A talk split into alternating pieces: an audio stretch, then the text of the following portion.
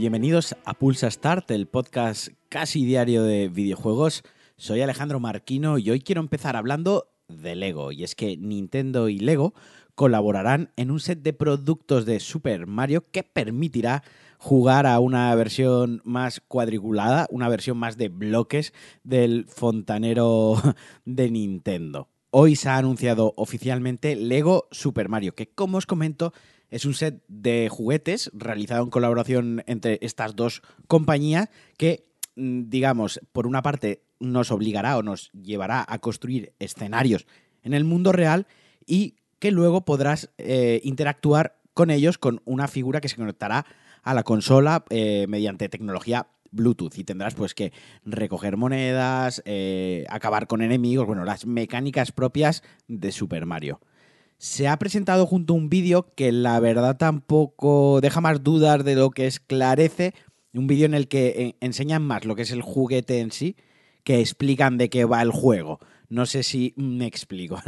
Venden más el juguete Lego que, que el videojuego de Nintendo, pero me parece bastante curioso y me parece bastante guay que estas dos compañías, no sé, que, que aunen el, el, juguete típico que es Lego con la marca de Nintendo. A mí me ha resultado bastante, bastante curioso, bastante llamativo. Desde Lego, la directora de marketing ha prometido que será una experiencia muy social, muy interactiva y muy colaborativa. O sea, que quieren que los niños, porque principalmente esto está enfocado al público más juvenil, se junten en casa para montar el escenario y jugar juntos. Pues quizás ya esto ya es suponer o esto ya es imaginación mía, pues a lo mejor uno controla a los enemigos, otro controla a Mario Bros.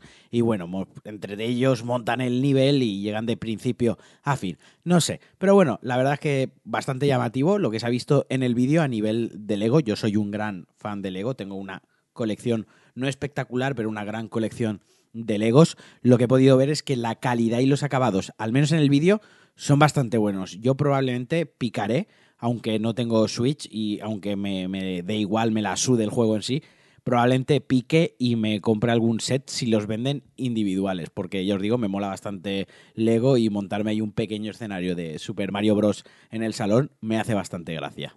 Y ahora voy con una noticia menor, quizás a muchos de vosotros os dé igual, pero a mí me ha emocionado y me ha ilusionado muchísimo.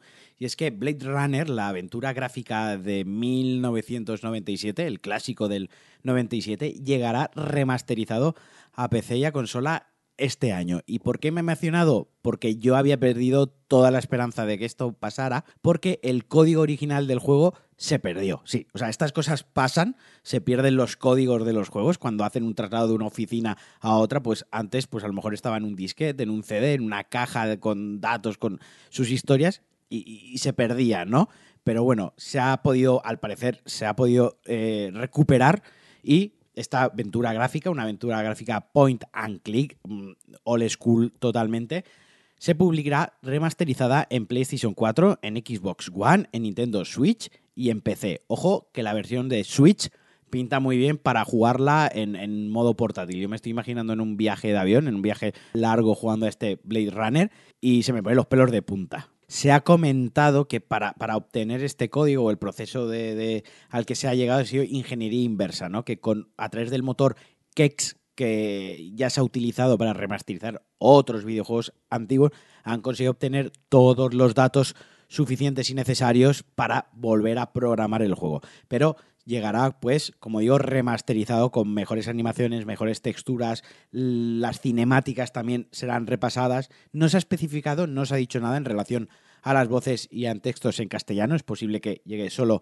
en inglés, pero bueno, es una gran noticia, es un juego al que yo le tengo muchísimo cariño, jugué mucho cuando era un crío, cuando era pequeño, además Blade Runner es una de mis películas de ciencia ficción favoritas. Creo que todo aquel que lo haya jugado se va a entusiasmar con esta noticia y quienes nunca lo hayan probado, de verdad, os invito a que lo hagáis porque pese a ser una aventura gráfica, como digo, old school, a la vieja usanza de las que ya no se llevan, creo que merece muchísimo la pena jugarlo.